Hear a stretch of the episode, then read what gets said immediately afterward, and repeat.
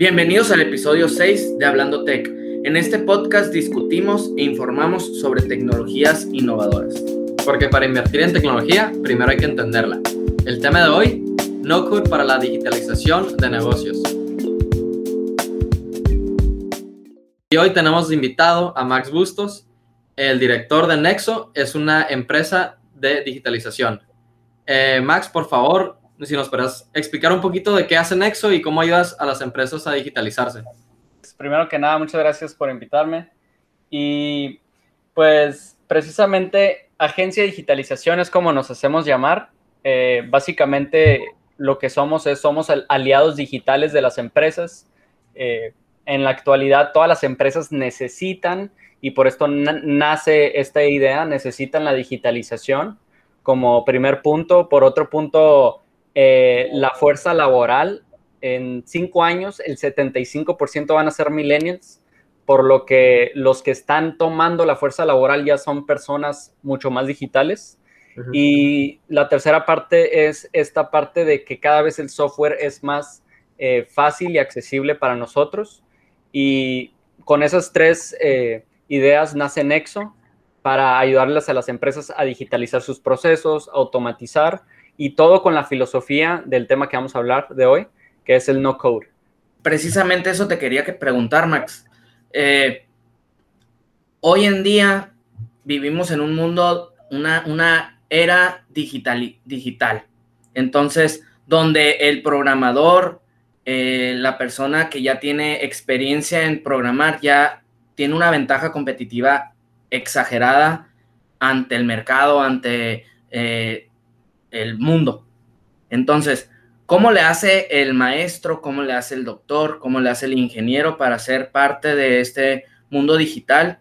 Porque una persona normal o quizá hasta empresarios piensan en robots, piensan en bots que contestan mensajes, piensan en aplicaciones, piensan en bases de datos, bases de datos, de inventarios y se le se dicen, ¿sabes qué? Está bien difícil. Mejor contrato a alguien para que apunte todas las cosas. Mejor apunto a alguien para que conteste los mensajes. Mejor apunto a alguien para que maneje el Excel. Ya no vivimos en un área en una era de Excel. Ya el Excel es obsoleto desde mi punto de vista. Ya hay otras formas más avanzadas que podamos eh, capturar información. Se sigue usando mucho el Excel, ¿no, Max? Diría que el Excel eh, eh, ya no sirve, pero básicamente los ingenieros de antes, vamos a decirle los ingenieros old school, no están viendo esta tendencia de la, del no code y básicamente lo que hace el no code es cómo reemplaza el Excel. Porque el Excel durante mucho tiempo fue el, el orden y la organización de datos en las empresas y quienes mejor sabían usar el Excel podían escalar mejor sus empresas. Y actualmente hay muchas formas para utilizar eh, no nomás Excel, sino otras plataformas para escalar mi negocio, ¿no? Automatizar eh, muchas cosas de mi negocio. Son los ejemplos de procesos en negocios que tú has visto, porque tengo entendido que has pues, trabajado con muchas empresas de diferentes eh, sectores, pero has visto áreas que tienen en común todas. ¿Cuáles son esas áreas que, en donde tú les ayudas? Sí, es, muy interesante porque eh, en mi primera experiencia, eh, no como Nexo, sino como eh, gerente de, una empresa, me di cuenta que había muchos procesos que se hacían y que pues se atendían muy manuales, ¿no? Y mi primer enfoque como gerente fue tratar de digitalizar los procesos. Obviamente ahí viene un chorro de implicaciones culturales y de costumbres, eh, digitales, pero eh, me di cuenta que ya, ya, que salí de ahí, que en otras empresas que tenían otros giros diferentes, tenían los mismos eh, requerimientos, ¿no? Que atención al cliente es uno de ellos, facturación y contabilidad, este, inventarios en muchos casos, este, gestor de proyectos, este, producción en, en ciertos casos. Sí, pero la, que más, más es atención al cliente. Eso es muy común. Ok. ¿Y, ¿Y qué tipo de soluciones? Porque, bueno, yo me imagino que hace 5, 10 años, pues los empresarios que necesitaban eh, digitalizar su proceso de atención al cliente, pues tenían que contratar software. Eh, y tal vez no era muy bueno o no cumplía con sus requisitos. Entonces, pues, ¿qué opciones quedaba más que contratar a una empresa de software o un programador para que les diseñara y les desarrollara este software? Y pues terminaba tardando mucho tiempo y siendo muy costoso, ¿no? Y algo que, que me di cuenta yo hablando con amigos que tienen empresas es que eh, cuando toman esa avenida, no hay muchas actualizaciones del, del, software. Entonces el software se hace viejo, deja de funcionar bien y pagaron un dineral por algo que les duró dos años. ¿Cómo es, cuál es la alternativa del no-code? ¿Cómo funciona el no-code en este escenario? Pero tal vez eh, podríamos empezar por definir el no-code, ¿no? Okay. Y el no-code hay tres formas, o sea, realmente es algo muy nuevo. Eh, en otros países ya está más desarrollado, pero eh, hay tres formas en las que se define el no-code. Y uno es cómo crear con cosas existentes, cómo crear algo nuevo con cosas que ya existen, ¿no? Uh -huh. Entonces, el segundo punto es como si fuera una expresión creativa o un ingenio digital, porque es lo mismo, estamos creando algo que ya existe y, y estamos creando algo nuevo. Y, y tercer forma es eh, la descentralización del software, que básicamente es eh, cómo las personas que no son programadores tienen acceso ya a personalizar el software. Entonces, esa es la forma en la que me gusta cómo se define el no code es la descentralización del software, la accesibilidad y, e ingenio digital, por así ponerlo en, en ciertos aspectos. Y realmente, repito, es algo muy nuevo y que hasta la fecha se siguen descubriendo la capacidad y la creatividad de lo que se puede hacer con esto, ¿no? Eh, me llegan historias o, escucho historias en internet de procesos súper creativos que nunca se me hubieran ocurrido, ocurrido a mí, que atienden una solución específica, ¿no? Como, eh, no sé, atender a un cliente o automatizar el eh, procesos de facturación, este, entre otros mil ejemplos, ¿no? Incluso el, recursos humanos, el onboarding de la gente eh, y la capacitación ya puede ser totalmente automatizada. Un beneficio muy grande es que la, la mayoría, o sea, estos eh, soluciones de no code, pues son empresas que se dedican a eso, son páginas de internet donde tú te suscribes, a veces pagas una mensualidad, a veces tienen un pues un este rango gratis donde te dejan usar ciertos usuarios y ciertas acciones al mes y bla bla, ¿no? Este, pero estas empresas un beneficio muy grande es que se van actualizando eh, mientras corre el tiempo, entonces tú pagas tu membresía que es generalmente muy barata, como digo, generalmente es gratis o cuesta 5 o 10 dólares al mes. Para la mayoría de las eh, pymes es más que suficiente es, esa membresía. Y de hecho yo quería compartir que cuando en la forma tradicional o en el old school es, Ajá. oye, yo contrato una empresa para que me venga a hacer el software. Tienes que tener ahí un IT, tienes que tener ahí un trabajo donde, le, le, o sea, alguien encargado de ese proyecto donde le está haciendo el feedback, donde le está haciendo los updates que sí, tú estás diciendo, que cuestan. Y, y, de esta manera ya tienes el área de clientes, toda la atención y uh -huh. todo el, el, la capacitación para usar este tipo de programas. ¿no? Sí, estos programas tienen customer service, entonces también te dejan, pues, abrir un ticket y decir, ¿sabes qué? Esto no está funcionando bien y te atienden y ya no tienes que tener a alguien en la nómina. Entonces, siento que muchas, muchas veces, y yo, a mí me ha tocado hablar con, con empresarios porque, eh, como, como mencioné, em, empecé un poquito de consultoría eh, aquí en Mexicali y, y, muchas veces dicen, ay, 30 dólares al mes, está bien caro. Sí, pero de nómina vas a pagar mil dólares al mes o 500 dólares al mes para alguien que te pueda solucionar el mismo problema. Entonces, eh, esto en realidad te está ahorrando nóminas, que eso es el gasto principal de muchas yo, empresas. Yo agregaría, y yo creo que el, el problema más, el, la solución más grande es con un, con un, la escal, escalabilidad. Uh -huh. con un, con, no vas a hacer lo mismo con un software que tiene ya eh, la infraestructura para ser escalable uh -huh. que con una persona. Uh -huh. Eso para mí es lo más valioso de un no-code en, en, en las empresas. ¿Tú qué opinas, Max? Interesante es eso que dijiste, Juan, que la cultura digital en México, este, por lo mismo que me he topado lo, lo, lo que tú dices, que dicen, oye, 30 dólares al mes es, es, mucho, ¿no? No están acostumbrados a pagar una mensualidad fija. Eh, y, sobre todo cuando es como algo, que no, algo que no es tangible, ¿no? O que está ahí en la nube. Prefieren pagarle a una persona.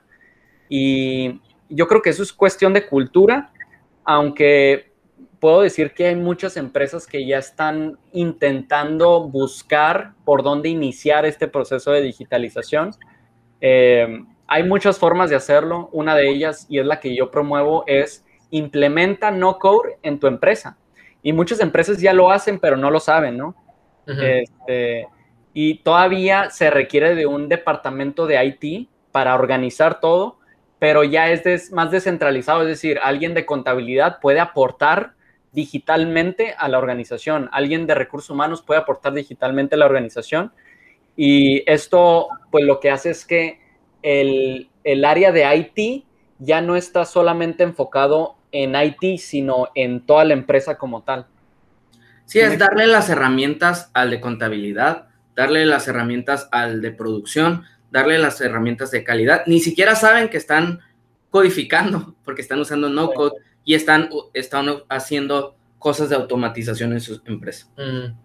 Este, un, ejemplo que yo sé que tú, una herramienta que tú implementas en las empresas, Max, eh, es, es Trello que es un gestor de proyectos, tengo entendido. También se puede usar como, pues, con otras funciones, pero pues principalmente se puede ver como un gestor de proyectos u otras cosas. Cuéntanos un poquito de cómo funciona Trello y cómo lo implementas en, en las empresas. Trello es una aplicación que funciona, es una plataforma que funciona bajo un modelo que se llama Kanban.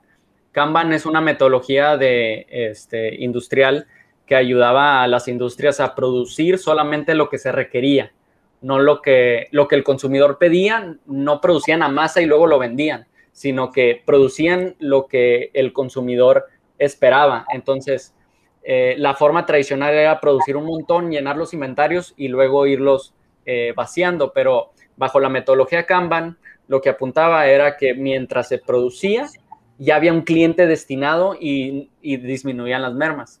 Entonces, este Kanban es muy sencillo, eh, de hecho se utiliza mucho en los startups, que básicamente imagínate notitas pegadas a la pared diciendo, oye, se requiere hacer esta actividad, esta tarea y esta tarea. Y entonces cuando ya la cumples, nada más cambias la, notita, la cambias de lugar. Entonces, básicamente lo mismo, pero de formato digital. ¿Y de qué me, qué me permite hacer el Kanban? Un montón de cosas, ¿no? Automatizar procesos que cuando yo cambio la tarjeta de un lugar a otro, le llegue un correo al cliente, este, le llegue una notificación a inventarios para que sepa que tengan que hacer tal cosa. Digo, aquí las posibilidades son muchísimas. Sí, y ahí es, ese tema sí lo quiero eh, platicar un poquito más porque se me hace súper interesante. Entonces, tenemos este Trello, que es eh, de una manera muy simplificada, una manera de controlar procesos en tu empresa. Entonces, tienes tareas que se ponen en una columna que se llama cosas que hacer. Y esas tareas, una por una, mientras las vayas completando, las puedes pasar de la columna de cosas que hacer a la columna en proceso. Entonces, todas las que están en proceso están ahí y las puedes ver, es muy fácil de visualizar. Y luego las puedes pasar a la columna de terminadas, por decirlo así. Entonces, uno como, como este, gerente o supervisor, muy rápidamente se puede meter y puede ver en qué está trabajando Max, en qué está trabajando Mauri, en qué está trabajando Juan, cuáles son las cosas que están en proceso, cuáles son las prioridades. Es ¿En qué se atoró? ¿En qué se atoró? necesita ayuda? Entonces, toda la información que al final del día los empresarios necesitan información y, los, y los de alto rango en las empresas necesitan información para tomar decisiones. Eso es lo más importante y lo que hemos visto Max y yo es que necesitamos información ayer. Entonces, no nos podemos esperar con el correo, por el WhatsApp, nada. Entonces, esta Trello te, te facilita la comunicación de esa información. Súper interesante solito ya está interesante. Ahora, parte de eso, lo que ofrece Trello es que ofrece integraciones con otras plataformas. Y como dice Max, cuando tú cambias una tarjetita de un lado a otro, puedes configurarla para que se mande un correo a un cliente. O que sea esto, que sea el otro. Y tiene todas estas integraciones súper interesantes. A ver si entendí, porque soy de mente lenta. Vamos a suponer que en, esta, en esta herramienta Trello, tú terminas tu tarea, tú puedes programar o puedes poner un no code de que solito se mande un correo al supervisor y a tu cliente donde ya está listo el producto. Sí, sí, sí, puedes hacer algo así, exactamente. Donde antes necesitarías a un programador que te diseñe el sistema, que te mande el código así. Aquí en, en Trello, ahí mismo, tú ligas tu cuenta de, de, Gmail, por decirlo así, para mandar el correo, pones las reglas de qué quieres que pase y sucede. Wow. Sí. Y, y Trello, fíjate que es un tema interesante porque eh, nosotros lo usamos para, eh, Trello es un project manager, no code para project manager, básicamente, ¿no? Te ayuda a organizar proyectos y lo hemos implementado en distintas empresas. Eh, las que más les ayuda rápidamente son empresas de servicios, ¿no? que ofrecen algún servicio al cliente, ¿no? normalmente el, como el servicio es intangible, necesitan como que la organización digital. Este, y nos ha costado trabajo a veces implementarlo en ciertas empresas y en otras no. ¿Cuál es el factor eh, intermedio desde mi punto de vista? Eh, la cultura digital. O sea, que las personas que lo usen, no mm, lo usen básicamente, porque es, es cuestión de usarlo. Sí, puedes poner 100 procesos diferentes, pero si no lo siguen, pues no se va a digitalizar nada. Sí, correcto. Ok. Y entonces es, creo que eso es a lo que te referías cuando dijiste eh, de los milenios, ¿no? Que, ¿Cuál era el dato eh, de, los porcentajes de los milenios? En, cinco años, el 75% de la fuerza laboral ya van a ser millennials y el 25% eh, generación Z, creo que. ¿Cuál es la, es la más nueva? la Z, sí. La generación Z. O sea, imagínate. y ellos ya son más más tecnológicos. Más tecnológicos. Sí. Y fíjate que nosotros estamos haciendo un programa de, de reclutamiento actualmente y los que, los que aplican están súper eh, impresionados. No, no, no, ah. están súper impresionados y como que les gusta el hecho de que todo el proceso de reclutamiento y de aplicación fuera automático. Le llegó el correo de bienvenida, le llegaron las capacitaciones, la entrevista, se agendó la entrevista. Eh, cuando estaban acostumbrados a aplicar a la industria o a otras empresas, y le, llama una persona, lo citan, eh, es un proceso mucho más este, eh, personal o, manual, pues, y, están súper impresionados o, contentos de esta filosofía.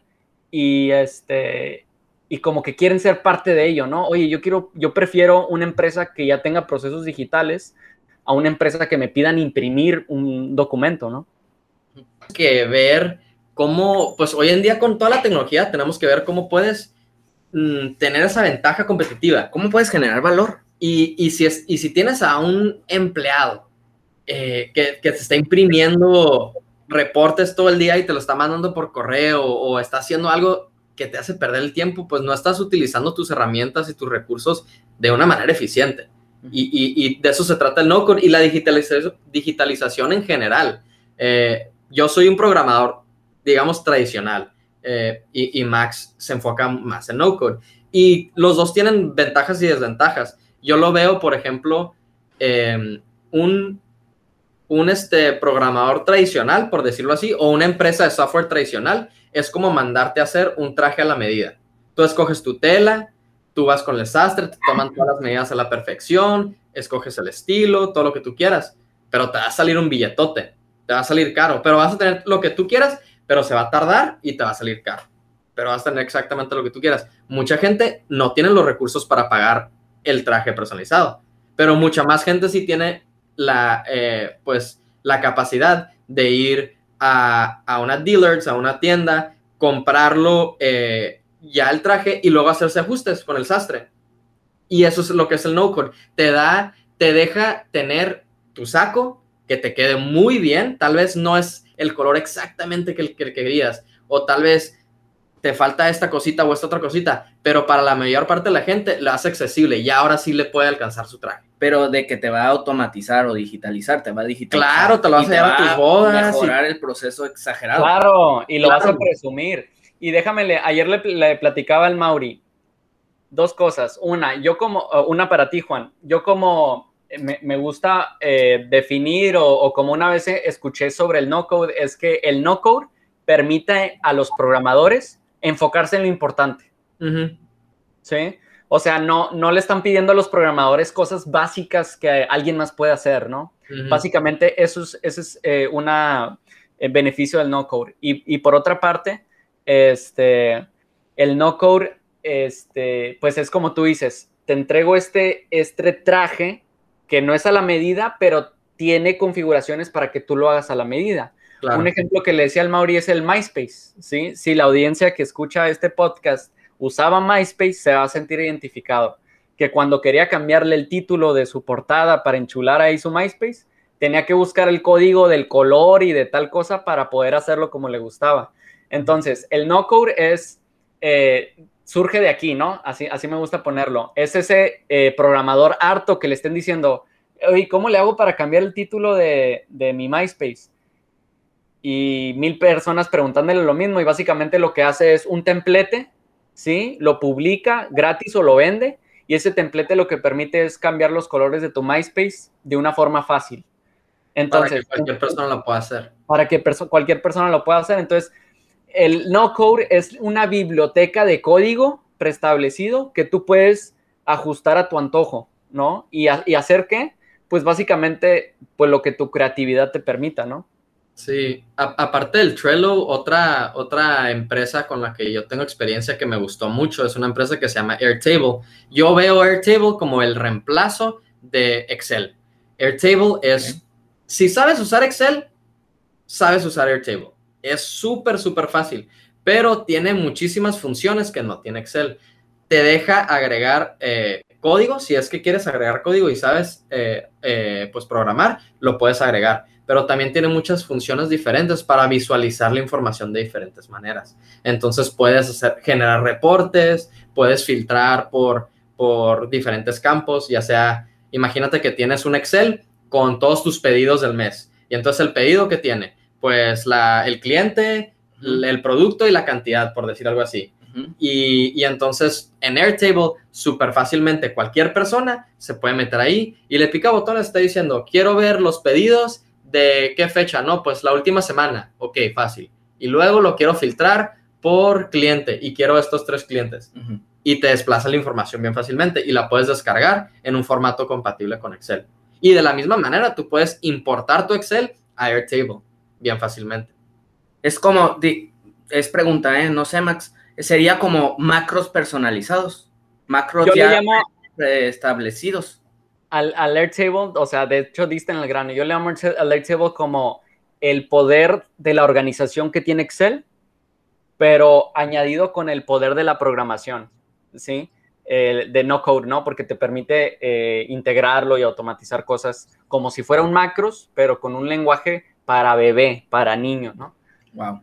Sí. No, pues entonces ya lo hacen masivo, ya no el ingeniero o el programador nomás puede tocar esto, sino cualquiera. Y, ahí mismo en, Airtable también tienen muchos templates donde tú puedes decir, quiero eh, usar Airtable para control de inventario.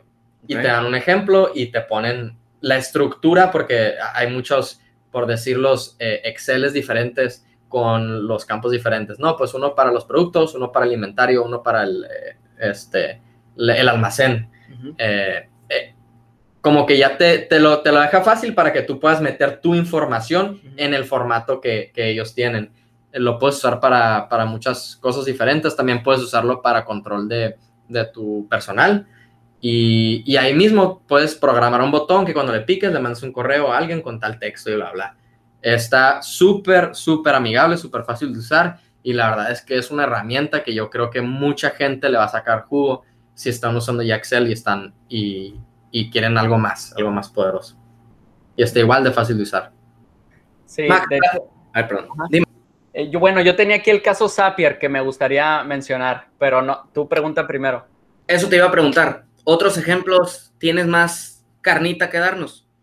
Eh, pues mira, ahorita que estaban hablando de Airtable y plataformas no code, porque Airtable es, una, es considerada una plataforma no code, eh, Zapier, ¿qué es lo que hace Zapier, no? primero para definir la empresa Zapier, me gustaría definir lo que es el API. Y yo creo que aquí la mejor persona que puede definir eso, un API, es Juan. Ajá. A ver, explícanos qué es, un, qué es una API. Un API es una manera que una empresa te deja de conectarse a sus servicios de manera programática. Por ejemplo, digamos YouTube. YouTube tiene un API y yo como programador me puedo conectar a YouTube y desde mi programa descargar videos, descargar información sobre qué canal subió qué videos. Es una manera de pedirle información a otra empresa. Y entonces YouTube tiene que desarrollar ese API, ese API, y otros programadores se conectan y le, y le piden información de manera programática a YouTube. A ver si entendí. Es una forma de que un programa hable con otro. Exactamente. Así es. Entonces, el, pero el, el, dueño del API es la persona que está dando la información. Entonces, por decirlo de esta manera, YouTube va a decir, si quieren información que yo tengo y la quieren accesar de manera programática, esta es, este es el formato en el que se tiene que hacer. Y el API... Es un idioma, ¿no? Este es en, lenguaje, por así decirlo. En un lenguaje y, y, dice, es, este API es la especificación. Si quieres los videos, me los tienes que pedir de esta manera. Si quieres eh, los canales, me los pides de esta manera y bla, bla. Tendencias por región y el API de YouTube, si tú lo pones en Google API de YouTube, te va a decir un chorro de cosas que puedes hacer, información que le puedes pedir. Entonces, eso es un API. La compañía te está dando una manera de que le pidas información y te la va a dar. Ok. Ok. Perfecto. Entonces, básicamente eso es el API, una forma de comunicar de un programa a otro, ¿sí? Y Zapier tuvo fue un startup hace poco años, pocos años porque realmente es una empresa muy joven. Eh, la gran idea de desarrollar estos códigos, porque al final un, API es un código, ¿sí? Pero presentarlos en formato no code, es decir, en forma visual, ¿sí? Entonces tú con una, de una forma visual puedes conectar plataformas. Facebook con Twitter, con spreadsheets, con el correo, con Trello, con Airtable las plataformas que a ti se te ocurren, con Discord, si es que usas Discord, eh, lo que sea que se te ocurre, tú la puedes programar para qué. Por ejemplo. Es más fácil de imaginar, ¿no? Sí, sí, sí. Visualmente tú estás diciendo, oye, quiero que cuando se envíe un correo, eh, se guarde el archivo en Dropbox y se envíe un mensaje en Discord, por decir algo, ¿no? Y tú lo estás programando eso sin programar. Y eso es la esencia para mí la esencia del no code. Ahora, ¿por qué soy tanto en pro del no code o por qué traigo todo este rollo del no code? Porque pienso que todavía la gente no ha llegado a ver el potencial o la magnitud eh, de lo que podría ser esto, ¿no? Este, nosotros como país, como México, no somos un país tecnológico y esa es la verdad. Pero el no code nos está dando la oportunidad de de ser por lo menos un poco tecnológicos, ¿no? Digitalizarnos de cierta forma. Ahorita con el ejemplo que tú diste, digo, pensé en mil aplicaciones, ¿no? Pero una de las aplicaciones que pensé es mi esposa es dentista y ella siempre, para cuando le llaman, hace cita, lo apunta en un programa, si tiene un programa, y entonces ella tiene que llamar para, o su asistente tiene que llamar para dar el, el seguimiento, ¿no? De, ah, tienes cita, recuerda que tienes cita el lunes o el martes, ¿ok? Ahorita con lo que tú acabas de decir, no más lo tiene que hacer una vez, un robot eh, se guarda la cita, ese mismo robot le da el seguimiento, ya ni siquiera el asistente o ella le tiene que dar el seguimiento. Una vez que le da el seguimiento y va la persona, se guarda los registros, ya estoy pensando en muchas formas de cómo automatizar desde el no code con SAPI, todo eso, ¿no? en ese ejemplo, ¿no? Lo mismo estoy pensando en, no sé, hoteles, con el, con el registro de la gente que le piden cosas, estoy pensando en, en, en, todo, estoy pensando en muchas cosas, ¿no? Pero danos, o, sea, aplicaciones, Max, así, la carnita, ¿hacia qué? O sea, ¿quién? ¿Quién es estas personas que pueden aprovechar esta tecnología, no? Yo, yo tengo un ejemplo de mi mamá, cuando mi mamá es doctora y cuando empezó lo del COVID, eh, ella es médico general. Entonces estaba viendo mucha, era como la primera línea de me siento mal y qué tengo al principio, y porque todos estaban preocupados de que tenían COVID. Empezó a tener muchos pacientes y todo el día le estaba sonando el celular, pero no la dejaba, no la dejaba ni siquiera dar consulta porque estaba el celular y la gente, si no le contestas en automático, o sea, ya está la expectativa de que tienes que contestar ya. Y si ella está en consulta, no va a contestar. Entonces me, me dijo, necesito una solución, necesito una solución que en, en cierto horario, o sea, en sus horas laborales, si le llega un mensaje por WhatsApp de un número desconocido, que le conteste en automático y le diga, eh, tu llamada es muy importante o tu mensaje es muy importante para mí, eh, estoy en consulta, te, me comunico en cuanto me desocupe, por decirlo así. Y dije, bueno, yo siendo programador, ¿no? Viendo, viendo todo de la mente de programador, dije, uh, pues de aquí a que aprenda cómo mandar el mensaje y lo codifico y lo pongo en un servidor y hago esto y el otro y cómo, dije, pues me va a tardar un chorro y, y es algo que no le, no le quiero dedicar tanto tiempo, pues. Y, le, y tardas más en capacitar a tu mamá que en, Sí, en, en mira, es que mamá lo tienes que hacer ¿no? así, bla, bla, y yo tengo que mantener el servidor porque yo soy el programador y yo tengo que el servidor y bla, bla, dije, ok, tiene que haber una mejor solución y yo ya había hablado con Max sobre este tipo de no-code, entonces dije, bueno, a ver si hay algo en ese estilo. Bueno, resulta que hay una aplicación, solo está en Android, no está en iOS, pero hay una aplicación en Android que te deja hacer exactamente eso. Entonces descargas la aplicación, le pones el horario, le pones, eh, si quieres WhatsApp o Telegram o diferentes Ujú. Messenger, Facebook, que tú quieras. En el caso de mi mamá fue no solamente WhatsApp. Y yo le puse ahí súper fácil. Si es un número desconocido, o sea, si no está en su lista de contactos y está y recibes un mensaje en este horario, responde este mensaje. Súper rápido, ya no me tuve que encargar de, de los servidores, me tardé literalmente cinco minutos. Donde yo como programador, si yo lo hago desde cero, pues me hubiera tardado semanas. Esa es, esa es la ventaja. Cinco minutos. wow. Cinco minutos. En cinco minutos le solucionó ese problema. Ahora, digo, me estoy eh, en un mundo paralelo a eso. Imagínate donde por WhatsApp la gente quiero hacer cita y que reconozca esas palabras y haga la cita sin que tu mamá sepa y se vaya a su agenda y entonces desde la agenda ya le, Sí, que le llega a tu mamá y tu mamá, o sea, ya ni siquiera necesita hablar con esa persona, ya lo tiene en la agenda, ¿no? Y, y ella se dedica a lo que ella es, que es Doctor. ver, ver a las personas o atenderlas, ¿no? Ya no a, a- a dar el seguimiento y hacer las agendas. Ujú. Entonces ese es un excelente ejemplo, ¿no? ¿Algún Otros otro ejemplos, Max, ¿tienes? Básicamente, el- en, en cierto aspecto, el no code llegó para trabajar los cocos de las personas y pensar en qué se puede hacer, básicamente. Y cada quien lo va a pensar desde su área, ¿no? Hace cuatro años eh, yo no sabía, o yo no me dedicaba a esto exactamente, este, pero yo ya había hecho una aplicación para administrar mis finanzas personales. ¿Sí? ¿Cómo? Mediante no code, ¿no? Eh, había una plataforma que me permitía hacer eso, capturar mis gastos, mis ingresos, y tengo cuatro años usándolo, eh, registrando mis, mis gastos. Ninguna aplicación del número uno no me gustaba la idea de compartir mi información financiera con aplicaciones en el, en el marketplace. Este, entonces, y número dos, ninguna se ajustaba como que realmente a lo que yo quería.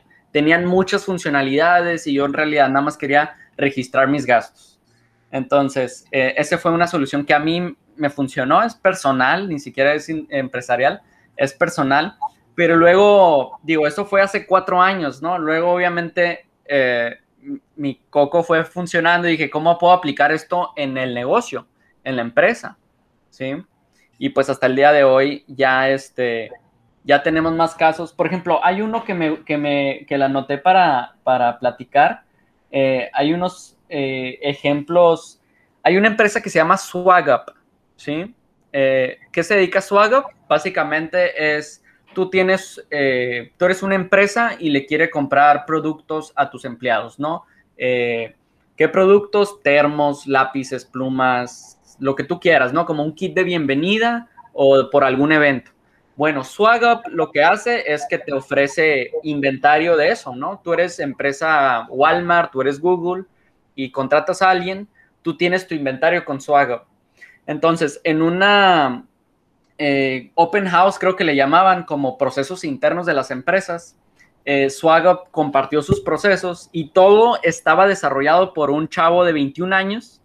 Él desarrolló el negocio con no code stack, ¿sí? Con puras plataformas de no code que automatizaban todo el proceso desde que el cliente pedía 20 plumas, 50 eh, termos, etcétera, etcétera. Le llegaba eso al, al- al almacén de inventarios, a la computadora de ahí, y ellos mediante Trello eh, le daban seguimiento, le llegaba la notificación al cliente, la encuesta de satisfacción, el producto se enviaba, le enviaba mensaje al cliente diciendo que el producto ya se había enviado. Todo eso, todo el proceso de comercialización mediante eh, plataformas no code.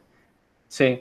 toda la empresa entonces se manejó sin programadores, no, no, no necesitó, digitalizó todos los procesos y todo fue de principio a fin con no code. Y te puedo asegurar que los costos son mínimos, ¿no?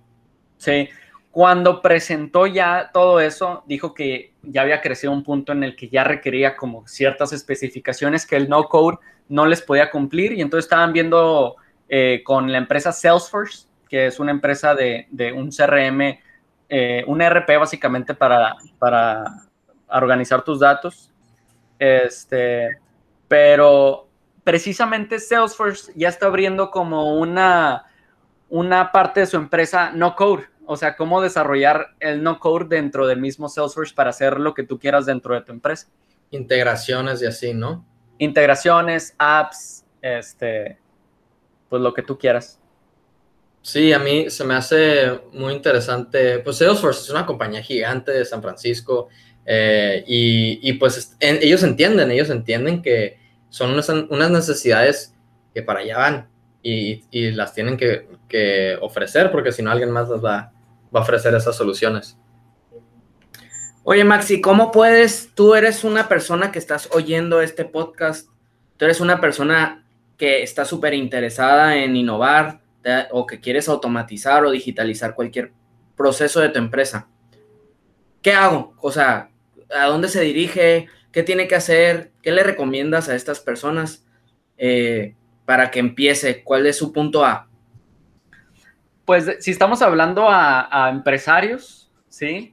Lo primero es que, pues, digo, no es por eh, promocionarme aquí, pero que se dirijan con eh, alguna, este, eh, algún referente, ya sea, este, como tú, Juan, que, que eres consultor actualmente, o como alguien que tenga experiencia utilizando el no code, ¿sí? O simplemente buscando en Google No Code y el Internet es abundante, ¿no? Y eh, de hecho así me capacité yo y así estoy capacitando el equipo. Eh, con lo que yo aprendí, básicamente se los estoy pasando. Todo esto aprendí, léelo, ve los videos, eh, no te cierres a lo que aprendiste, hay más cosas, ¿no? Investiga. ahora, si es para una cosa más personal o, por ejemplo, hay una aplicación que se llama IFTTT, ¿sí? ¿Y qué hace básicamente? Es automatiza cosas. Por ejemplo, cuando yo quiero programar para que cuando yo llegue a mi casa, ¿sí? mi teléfono detecta la ubicación de mi casa, se, se prendan todos los focos de la casa. ¿Se puede hacer eso? Sí, con, este, con esta aplicación. Y es una plataforma no code que te permite eh, hacer ese tipo de automatizaciones, ¿no? Entonces, si eres alguien así que le gusta más el tech, para que te gusta tener tu casa tecnológica, que yo sé que a ti te gusta, tú puedes descargar IFTTT o buscar no code y simplemente dejar que tu creatividad te, ayude a, ver qué quieres hacer, ¿no? Sí, creo que ahorita estamos para, para responder tu pregunta de qué tiene que hacer el empresario que tal vez pues no sabe ni dónde empezar o se siente, se siente eh, overwhelmed de, la información que está Mucha información. Eh, ahorita, actualmente, no estamos en un punto donde puedes decir, ah, pues mira, búscalo aquí y vas a tener tu solución, porque creo que todas las plataformas están esparcidas porque hacen cosas muy diferentes. Pero como dice, como dice Max, acércate con alguien eh, de confianza eh, tecnológica. En el caso eh, de, ser de Mexicali, pues Nexo es un punto, ellos te pueden dar una, pues una orientación. orientación y consultoría de cuáles son las necesidades, puedes tener una entrevista con ellos, con un consultor de tecnología y decir, a ver, ¿cuáles son mis opciones? Estos son mis procesos y quiero ver qué opciones tengo para digitalizarme sin tener que contratar a una empresa de software para que me haga todo desde cero. Max, echa el gol. Sí, pues básicamente eh, eso, ¿no? Ah, una de las de los problemáticas actuales es que, oye, ahora con tanta variedad de plataforma, de cosas que puedo hacer, pues cuál es la que uso, ¿no? O sea, está Microsoft Office, está Google Drive, está este, eh, ahora el Zapier, el Meet, el Zoom pues cuáles son las que necesita mi empresa, ¿sí? Entonces, realmente no hay una receta, estas necesita tu empresa. Eh, básicamente con cualquiera la pudieras adaptar a tu empresa. Eh, y nosotros nos han llegado clientes con los que con un Trello, ¿sí? Se puede resolver todos sus problemas. Y con otros tal vez no, es algo ya más sofisticado que se necesite hacer. Entonces, todo depende de lo que se requiere hacer, ¿sí? Y pues es un, es un, yo creo que aquí el valor agregado o lo que estamos haciendo en Nexo es entender cuáles son los procesos comunes en las empresas y tener como un cierto colmillo para ya resolver esos problemas rápidamente en cualquier tipo de empresa. Y decirle, mira, esta, esta pastillita va a solucionar tu problema. Sí, y, claro que tiene, requiere de ciertas, eh, vamos a decir, personalizaciones siempre, ¿no? Pero esas personalizaciones ya son mínimas y este, pues yo siempre les digo, empieza con una plataforma de colaboración, ¿sí? Yo le llamo un workspace digital y eso lo que va a hacer es que va a permitir, número uno, que tu equipo pueda trabajar remotamente, o sea, uno en otra ciudad y que básicamente puedan ser productivos.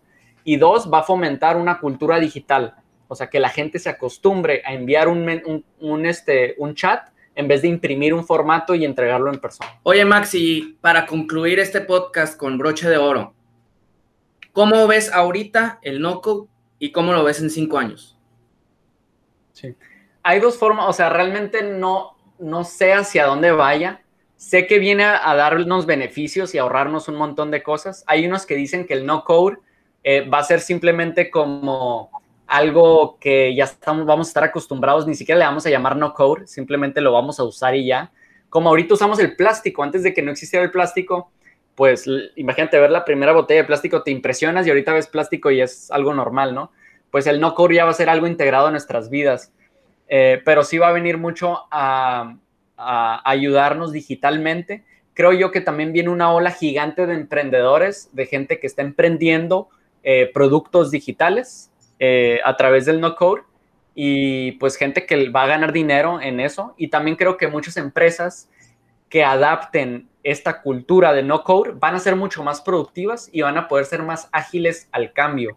¿Por qué? Porque en vez de eh, un presupuesto gigante en una digitalización, son presupuestos pequeños que van a poder ir este, integrando.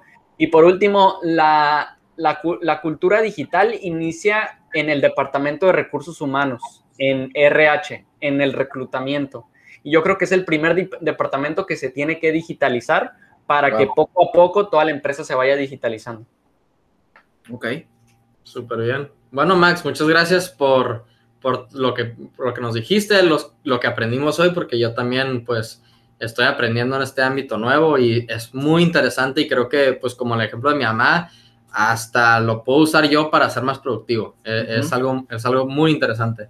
Con eso concluimos el capítulo de hoy. Espero haya sido de mucho valor para ustedes y recuerden, investiga, apasionate, involúcrate. Nos vemos en el siguiente episodio.